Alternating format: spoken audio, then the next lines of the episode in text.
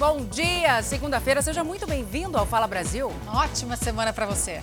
Um ótimo dia para você, uma ótima semana. A gente começa falando de uma ação da Polícia Civil de São Paulo nas ruas neste momento, numa mega operação em busca de suspeitos de envolvimento com tráfico de drogas, furto e roubos de motocicletas. Vamos conversar ao vivo com o repórter Lucas Carvalho, que acompanha as equipes desde o começo desta, desta operação na madrugada e tem as primeiras informações para a gente. Lucas, estou vendo várias motos paradas aí são motos recuperadas pelos policiais e já tem alguém preso, meu amigo?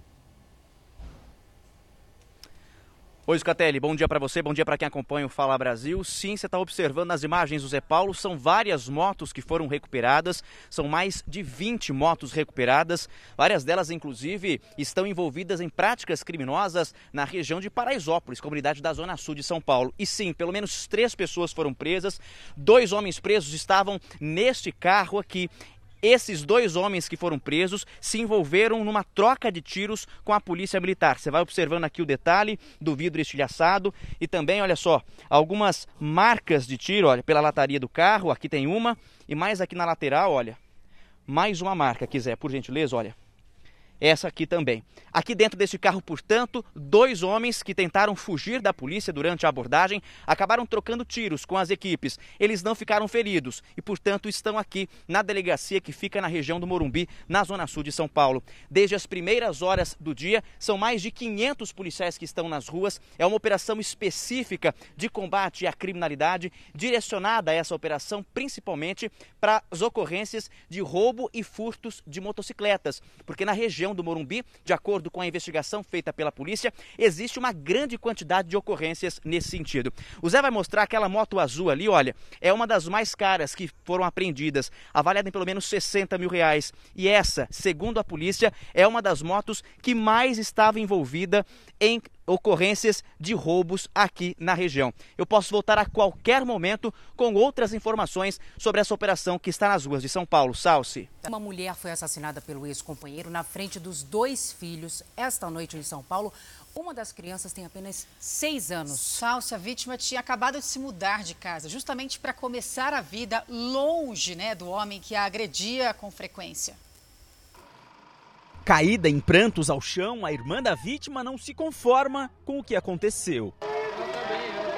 A dona de casa, Márcia Aparecida, de 35 anos, foi assassinada pelo ex-companheiro Edson Moreira, de 37, esta noite na zona leste da capital. Tudo foi presenciado pelos dois filhos do casal, de 14 e 6 anos. A criança gritou para o pai não fazer isso, mas não, não teve tempo. O casal viveu junto por 15 anos. Frequentemente agredida pelo companheiro, a dona de casa também era mantida em cárcere privado. Cansada de sofrer, Márcia deu um basta na situação. Há cinco meses, decidiu abandonar o agressor e morar com os dois filhos em um abrigo. Na tentativa de recomeçar a vida, ela alugou esta casa há cerca de uma semana. Mas Edson descobriu o endereço e voltou a procurá-la. De acordo com a família da vítima, Edson queria tentar uma reconciliação e levar todos para uma viagem no interior de São Paulo. Márcia foi irredutível e proibiu o homem de sair com os meninos. Foi aí que ele sacou a arma e deu oito tiros na mulher, que morreu dentro de casa. E aí ela falou que não, que não ia, que realmente o relacionamento deles estava acabado. E aí ele falou: então já que você não quer mais, então eu vou te matar. Após matar a ex, Edson fugiu em um carro prata. O caso foi registrado na oitava Delegacia de Defesa da Mulher como feminicídio. A polícia agora faz buscas para prender o atirador. Olha essa história: uma menina de 11 anos foi abordada pelo segurança de um mercado. 11 anos. Ela estava apenas comprando uma pipoca, mas o vigia achou que a garota estivesse roubando. A família foi tirar satisfação e denuncia que a criança foi vítima de racismo. Aos 11 anos, a menina não quer mais sair de casa. Ela foi ao supermercado comprar um saquinho de pipoca. Pegou o celular no bolso da bermuda e ficou assustada quando se deparou com o pedido do segurança do supermercado. Ele falou para mim levantar a blusa e tinha perguntado se eu peguei alguma coisa. O supermercado atacadista é um dos mais antigos da Penha, na zona norte do Rio. A criança viu que estava sendo observada pelo funcionário desde o momento em que entrou no estabelecimento. Ele me acusou de uma coisa que eu não fiz. Pensou que eu tinha roubado. A polícia também vai ouvir testemunhas. No horário em que tudo aconteceu, o supermercado estava lotado de clientes, o que aumentou ainda mais a vergonha da menina. Ela retornou para casa e contou tudo para os parentes.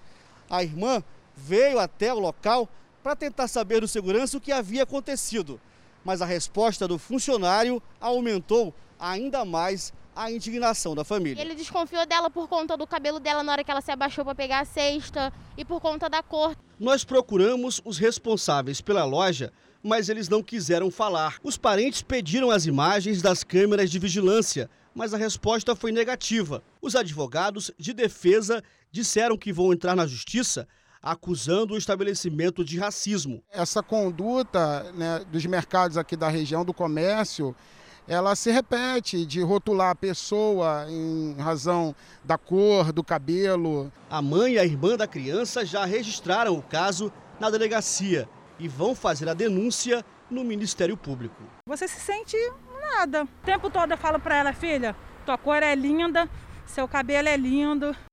Agora mais um caso de discussão entre policial civil e militar que acaba em tragédia aqui em São Uma Paulo. pena, desta vez um PM, né, que estava comemorando o aniversário do pai num restaurante, foi baleado e morto durante essa confusão e até o tio da vítima levou um tiro de raspão. Paulo César Timóteo Marinho, de 52 anos, era policial militar aposentado. Foi morto momentos depois de comemorar o aniversário do pai, de 78 anos. O tio do PM viu o sobrinho ser baleado por um policial civil. Foi falado para ele: sou policial militar. As palavras do Paulo. Vamos conversar. Ele falou: Eu quero a tua arma. E partiu para cima do Paulo para arrancar a arma da cintura dele. A vítima passou a tarde com a família neste restaurante. No mesmo local, um casal de policiais civis almoçava. Os dois desconfiaram de Paulo César porque viram a arma dele guardada na cintura. Do lado de fora do estabelecimento, o PM foi abordado pelos policiais. Estavam do lado do meu carro se despedindo. De repente fomos abordados por esses dois policiais, que estavam mais ou menos umas três horas no restaurante, uma mulher e um homem.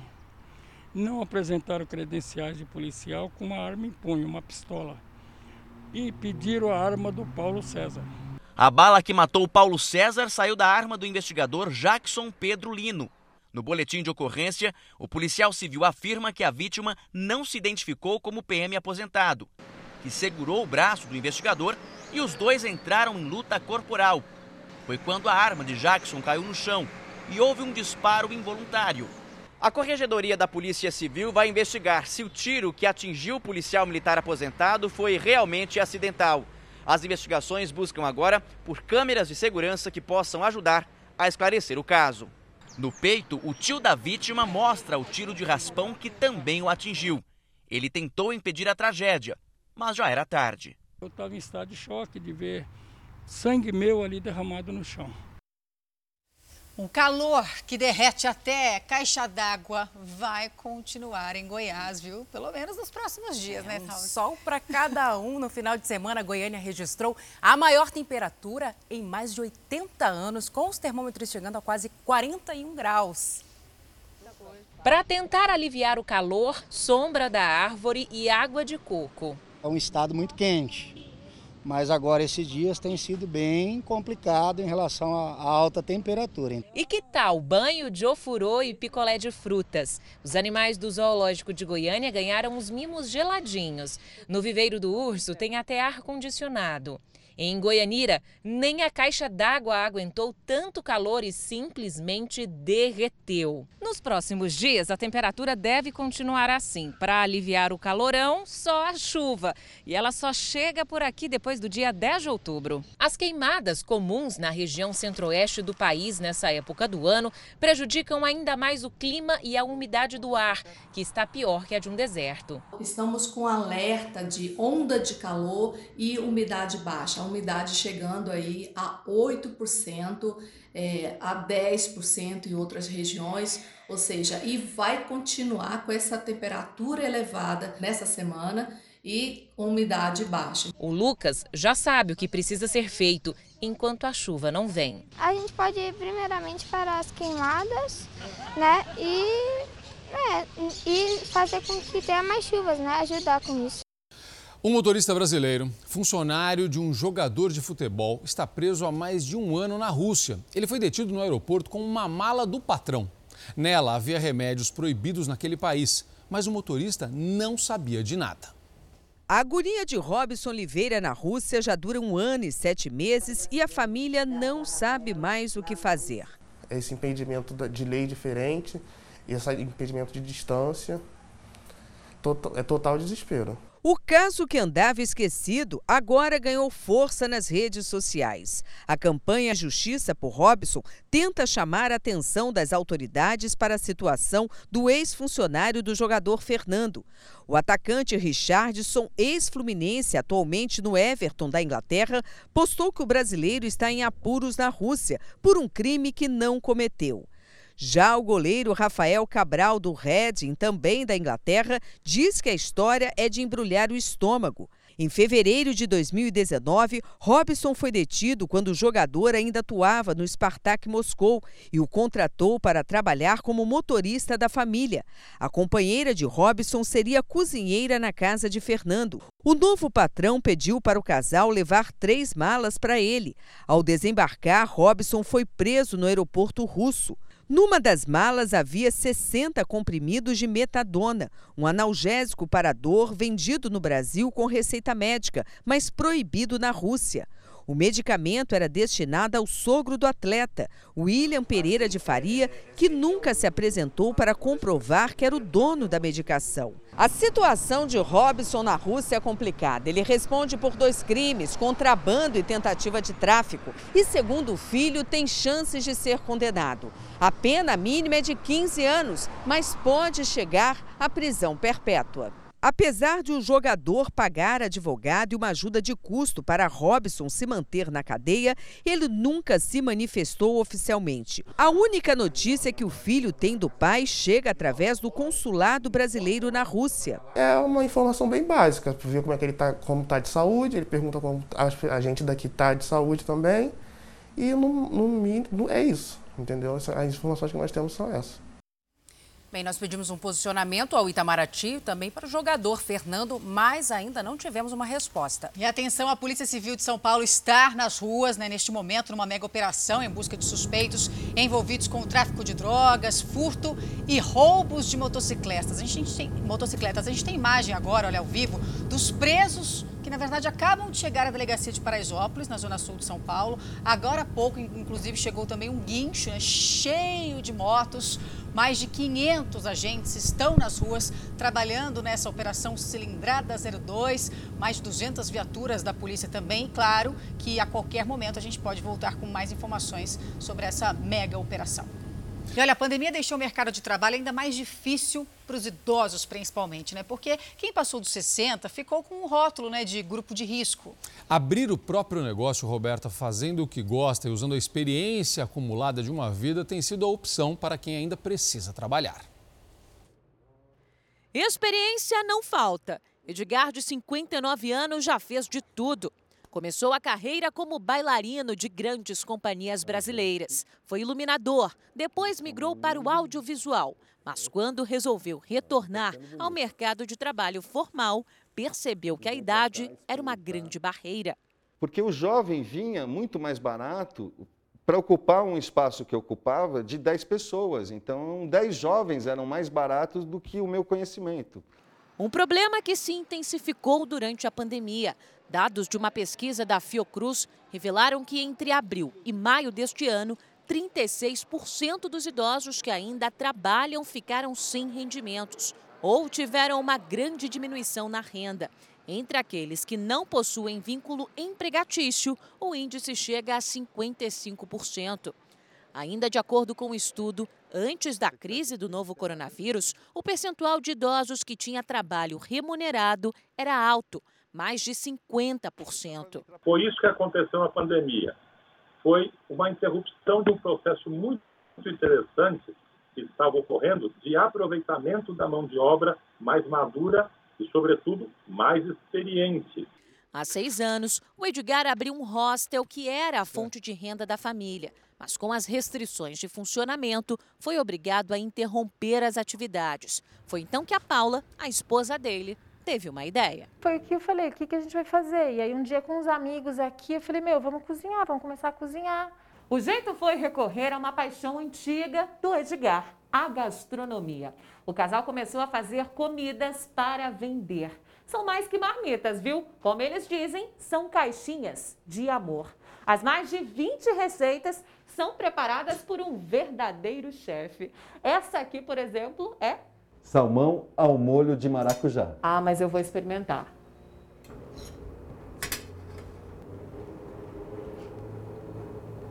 É um verdadeiro chefe. Enquanto Edgar cozinha, Paula faz os vídeos para publicar nas redes sociais. É por lá e pelo famoso boca a boca que os dois estão conseguindo expandir o negócio. Para começar a empreender, o casal teve a consultoria de uma plataforma exclusiva para a recolocação de pessoas com mais de 50 anos no mercado e que também oferece capacitação para abrir o próprio negócio. Há muitas oportunidades aí quando a pessoa está atualizada, está conectada, entende que há outros caminhos, uh, principalmente nos meios digitais, uh, para trabalhar mais por conta própria. É assim que Paulo e Edgar não deixam a peteca cair, com criatividade, bom gosto e uma pitada de persistência. Nesse momento, é ver o que você faz de melhor, né? Tá com o coração aberto e é, ter uma disposição e uma atitude perante a vida que seja positiva. Uma história animal. Você vai ver no Fala Brasil o maior cachorródromo da América Latina. Tem espaço para brincadeira, praça de alimentação, piscina, espaços para eventos. A gente vai mostrar também como funcionam as creches de cães aqui em São Paulo. Agora veja essa história, uma descoberta histórica.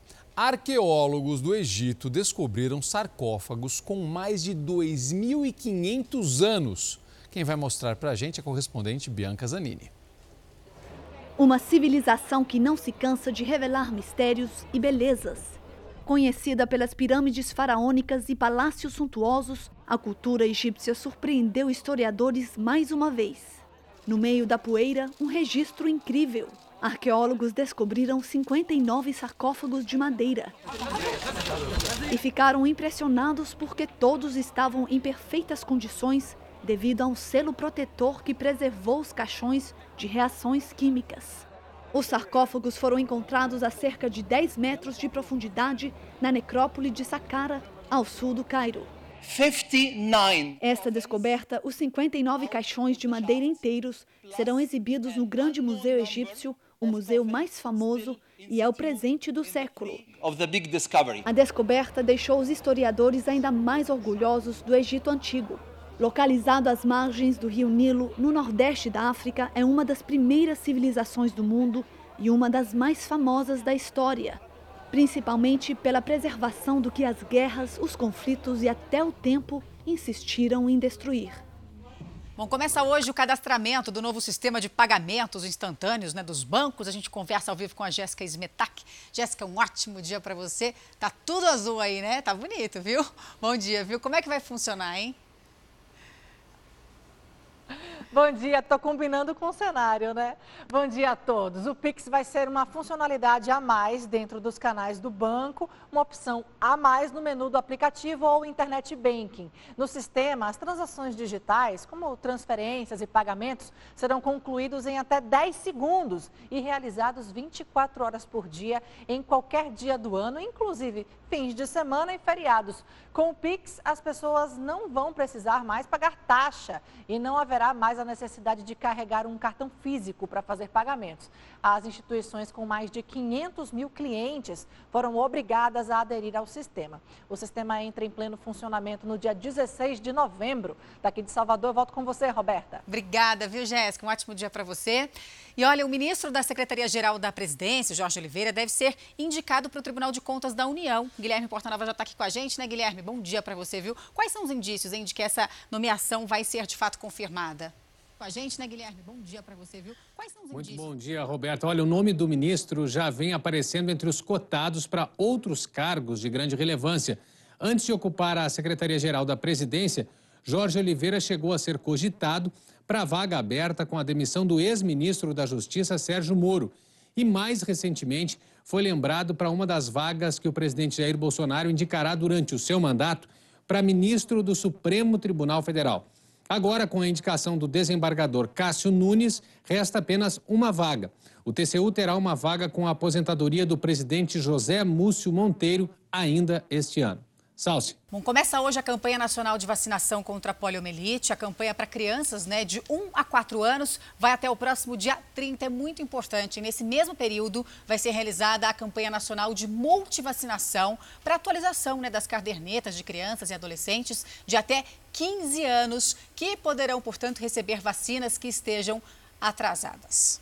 O menino Lucas, de 12 anos, que estava desaparecido desde sexta-feira em São Paulo, foi encontrado, né? Um alívio para a família, evidentemente, estava desesperada. Mas fica um alerta aí para os pais, viu? A mãe do garoto acredita que ele tenha sido induzido a sair de casa pela internet.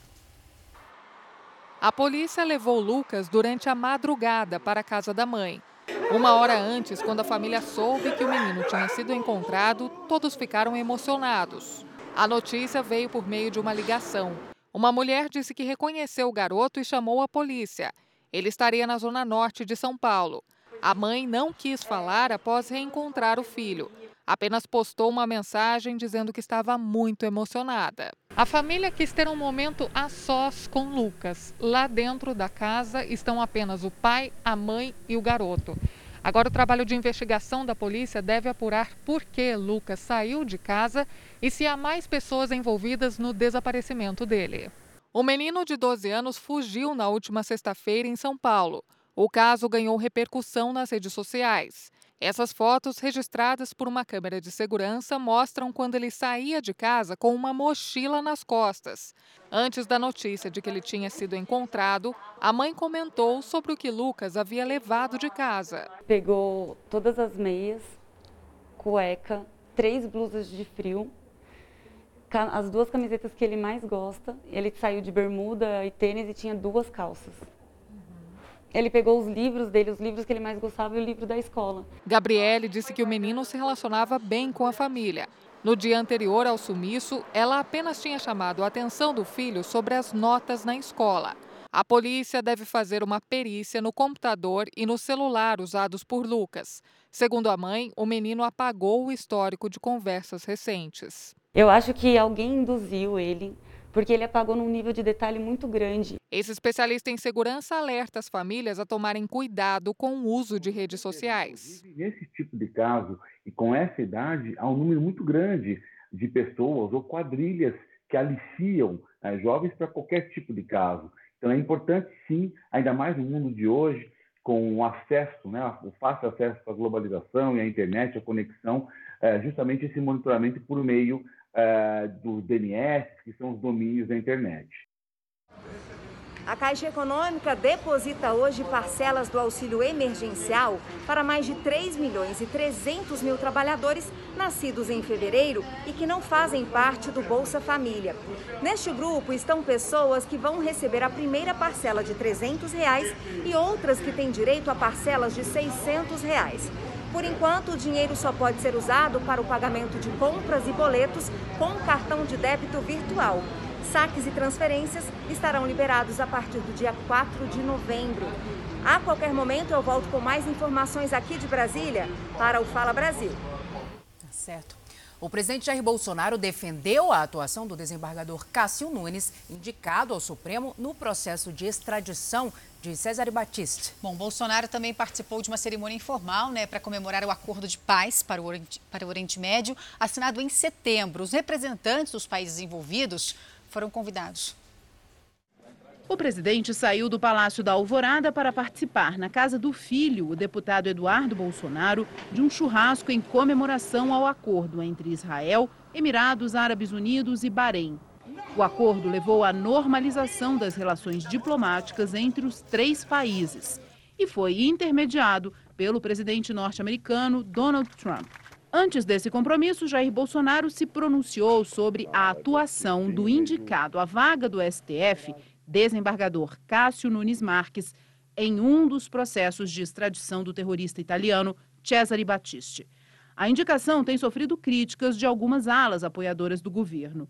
O presidente usou uma rede social para defender o magistrado e escreveu: O desembargador Cássio participou de julgamento que tratou exclusivamente de matéria processual e não emitiu nenhuma opinião ou voto sobre a extradição. O presidente completou: portanto, é mentira que Cássio Nunes tenha votado concordando que Batiste permanecesse no Brasil. E finalizou: lamento as críticas infundadas que inundaram as mídias, em especial de uma autoridade do Rio que queria a qualquer custo que eu indicasse um candidato seu para o Supremo.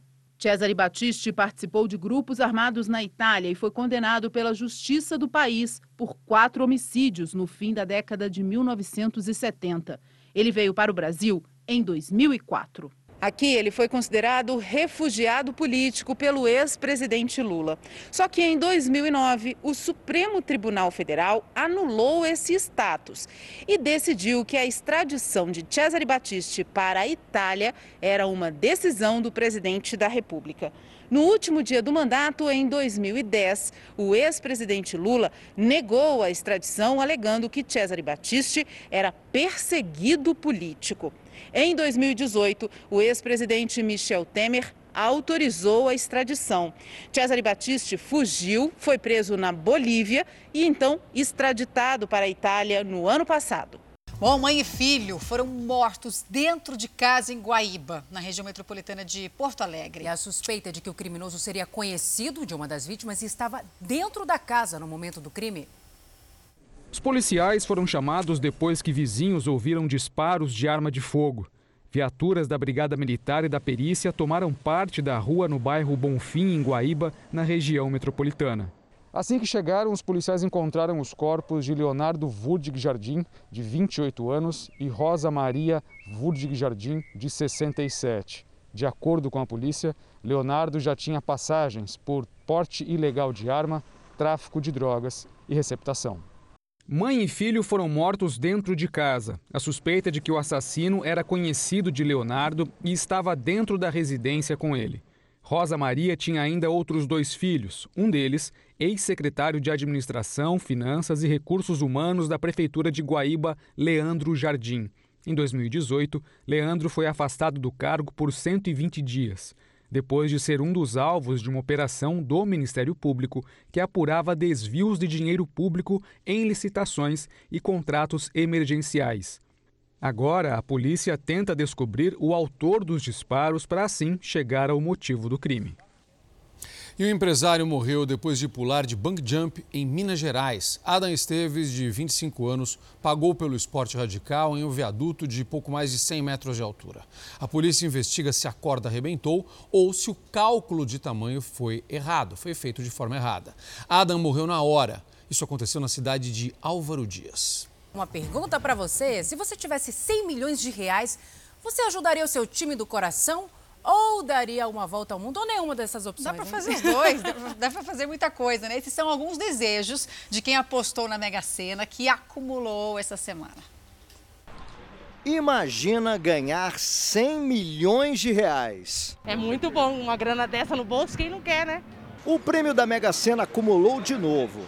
Na próxima quarta-feira, o sortudo que acertar as seis dezenas vai receber cerca de 100 milhões de reais mas bota sorte nisso. A chance de ganhar é muito pequena. Para quem faz a aposta mínima, que custa R$ 4,50, a probabilidade de acertar as seis dezenas é uma em 50 milhões. Mas mesmo assim, as pessoas jogam para pelo menos terem a chance de sonhar com tanto dinheiro. Difícil é, mas tudo que é difícil é mais gostoso, não é verdade? Eu sinto uma energia que eu vou ganhar.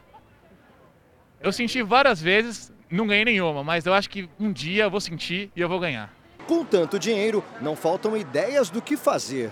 O desejo mais citado é uma boa viagem para o exterior, de preferência de volta ao mundo. Viajaria volta no mundo, né? E comprei uma boate lá no Caribe. Primeiro eu daria uma baita de uma festa, eu ia te chamar, ia chamar você, todo mundo que está aqui. E depois eu viajaria ao mundo e é isso. Vamos viajar, é isso. Vamos conhecer o mundo inteiro. O mais legal desse sonho quase impossível é que a chance de ficar multimilionário desperta o espírito de solidariedade nas pessoas. Não iria existir mais mendigo em São Paulo, no Brasil. Tipo assim, onde eu pudesse ajudar. Eu dividiria. Não mudaria minha essência, não. O dinheiro nunca mudou minha essência e não vai mudar. Dá para dividir, isso é legal, é bacana e dá para viajar muito também, né? Eu sou da turma da viagem aí, com certeza eu ia viajar muito. Uma brasileira que mora em Portugal é acusada de sequestro internacional. Bom, ela se mudou para o país com a filha e o pai da criança entrou na justiça brasileira para que a menina volte ao Brasil. A mãe alega que teve autorização da justiça para viajar. Um porto seguro para muitos brasileiros. A segunda maior cidade de Portugal foi o destino de Mona Lisa. Ela trocou o Ceará pela cidade portuguesa ao norte do país para tentar um futuro melhor para a filha há pouco mais de dois anos. Mas para conseguir viajar com a menina, ela precisou pedir uma autorização à justiça brasileira. O ex-companheiro, pai da criança, não quis autorizar a viagem da filha. O pai dela alega que eu vim com a criança indevidamente. Isso não, não é verdade, porque eu vim com autorização judicial, que me autorizava a vir com a criança para Portugal. O sonho de conquistar uma vida melhor aqui em Portugal foi interrompido por uma correspondência. Há cerca de um ano, Mona Lisa recebeu uma carta, uma intimação da justiça. E foi assim que ela descobriu que estava sendo acusada de sequestro internacional de uma menor, no caso, a própria filha. Foi uma grande surpresa receber uma intimação dele dizendo que eu, tô que eu sequestrei a filha, quando na verdade nunca houve nenhum contato para que, que isso fosse levado à frente. A decisão de que a menina poderia viajar foi dada pela vara de família do Ceará. Nela, o juiz diz: confirmada a autorização para que a menor viaje para o exterior na companhia da mãe, Fica assegurado ao genitor dela a prerrogativa de tê-la em sua companhia nos períodos integrais de férias escolares, ficando cada um dos pais responsável pelo deslocamento de vinda ao Brasil e ida a Portugal. Mesmo diante dessa decisão, o pai, um juiz de direito no Ceará, recorreu ao Tribunal de Portugal para que a filha voltasse ao Brasil. A justiça portuguesa determinou a volta imediata da criança. Eu tive que recorrer da decisão. Estou respondendo no tribunal português, né, que determinou que a criança voltasse para o Brasil no prazo de 30 dias, para meu desespero. E foi aí que começou a minha luta para que a minha filha não volte, porque ela nunca morou com o pai. O que, que ela vai fazer lá? Um dia que ela vai morar lá. Com quem ela vai morar lá? até porque não é do interesse dela voltar. Ela conta que a relação com o ex-companheiro, com quem teve uma união estável durante sete anos, sempre foi conturbada. Ele se revelou uma pessoa que eu nunca na vida imaginaria. Violento, muito violento. Eu nunca pude discordar dele em nada. Entramos em contato com o pai da menina, Ozenberg de Moraes.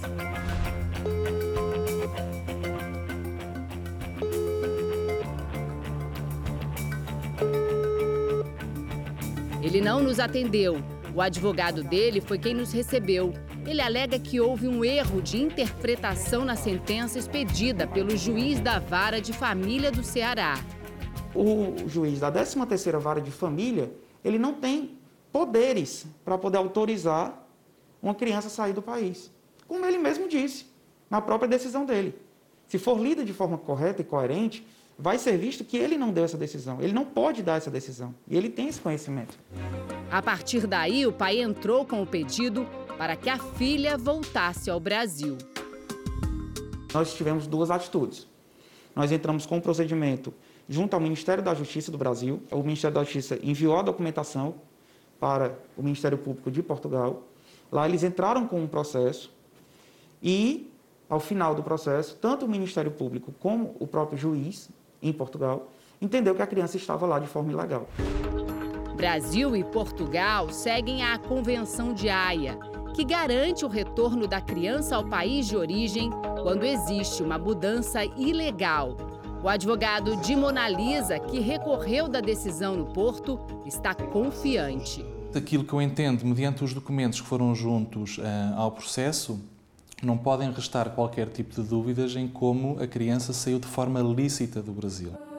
A decisão da justiça portuguesa deve sair nos próximos dias. Tempo de angústia para a mãe. Eu não quero acreditar que a justiça seja capaz de mudar a vida dela. Bom, e o filho de uma cozinheira que aprendeu inglês estudando sozinho em casa foi aprovado numa das melhores universidades do mundo, na Inglaterra. Mateus é apaixonado por matemática. Estudou a vida inteira em escola pública. Coleciona medalhas e prêmios.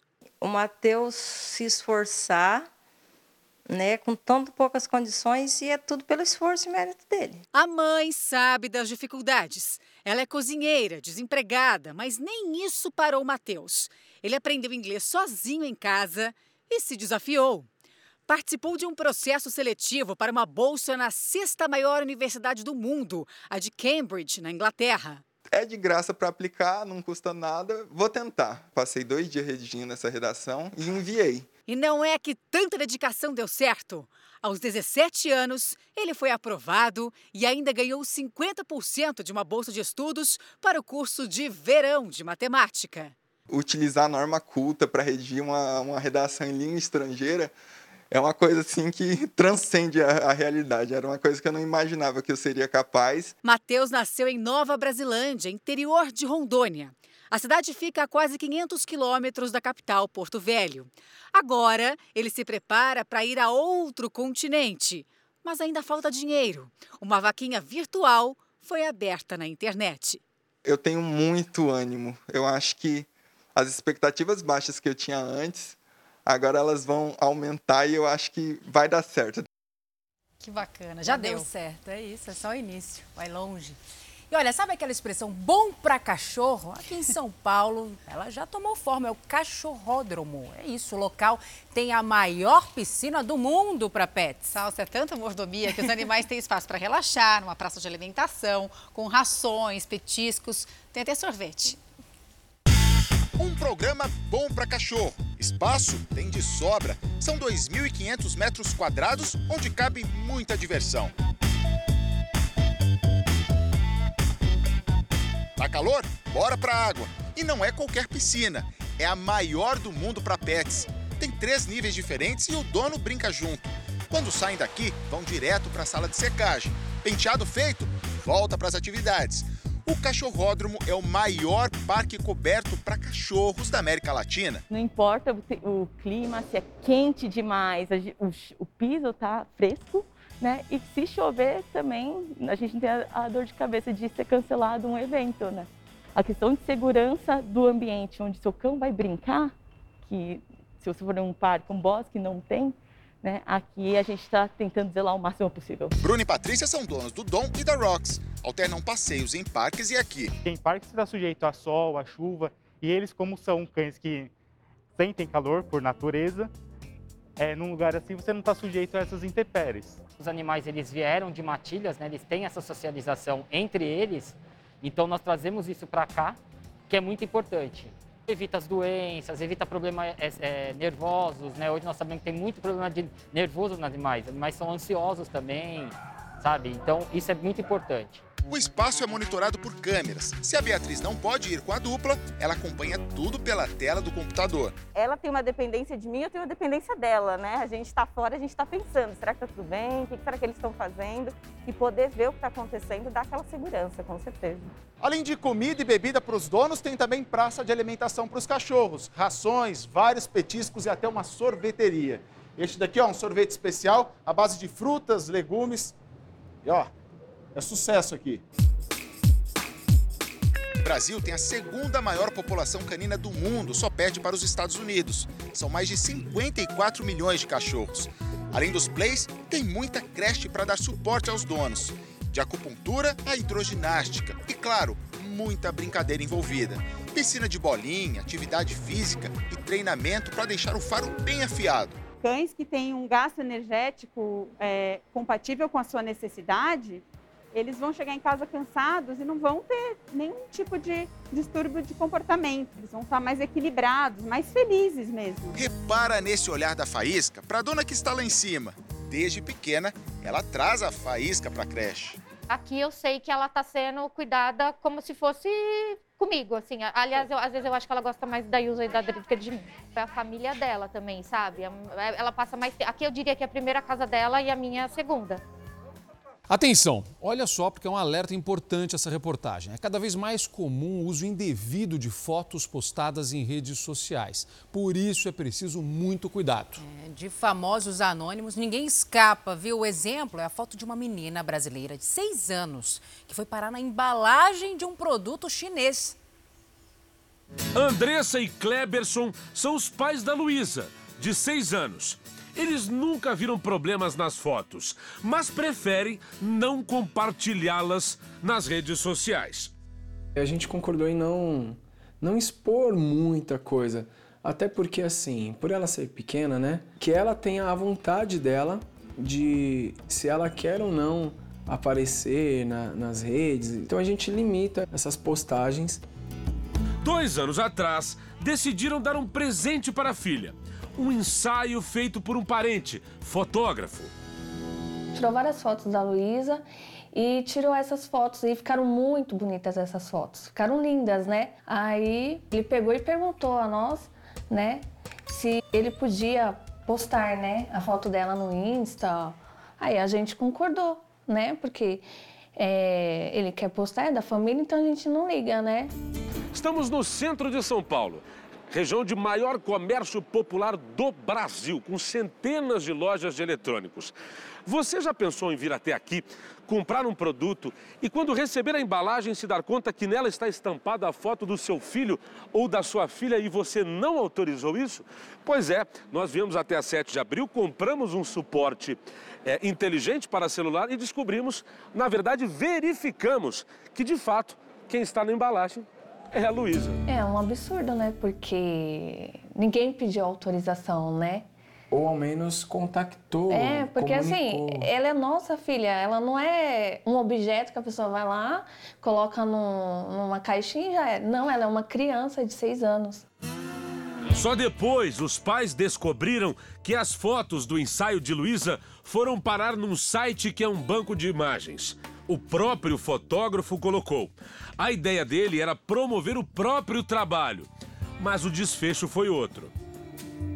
Esse advogado explica que ninguém pode usar a nossa foto para publicidade ou propaganda sem autorização, mas o controle pode ser bem difícil. Você acaba é, deixando a lei sem é, atuação em determinados lugares ou de difícil atuação em determinados lugares. Todos têm acesso no mundo a essa, essa imagem e pode-se utilizar essa imagem de forma indevida em qualquer lugar do mundo. Esse é o grande problema.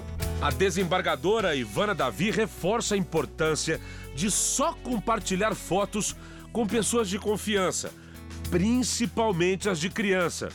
O perigo nas redes sociais pode ser muito maior do que imaginamos.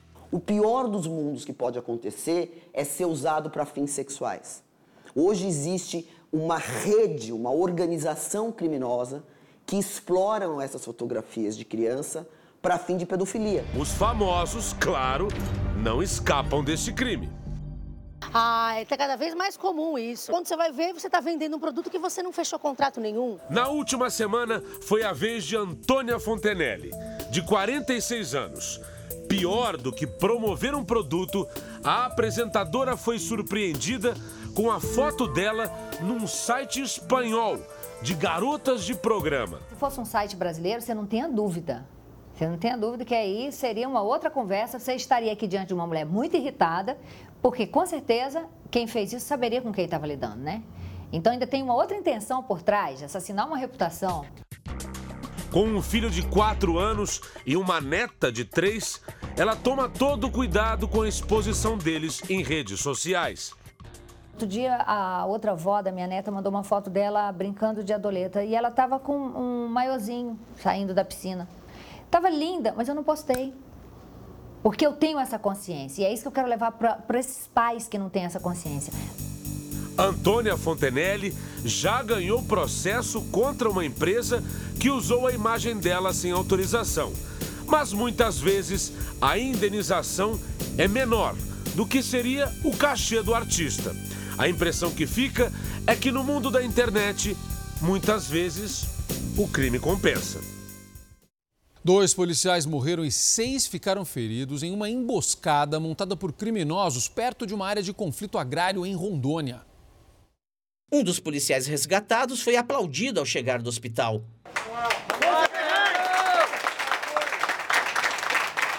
Ele é o tenente Ferraz. O PM levou um tiro de fuzil na barriga durante o ataque e o estado de saúde dele é grave.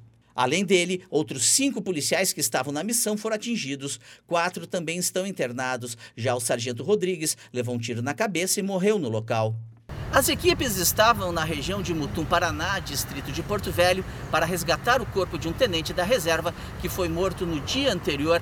Ele pescava com outras três pessoas perto de uma fazenda que foi invadida. Os criminosos encontraram os documentos e decidiram matar o policial.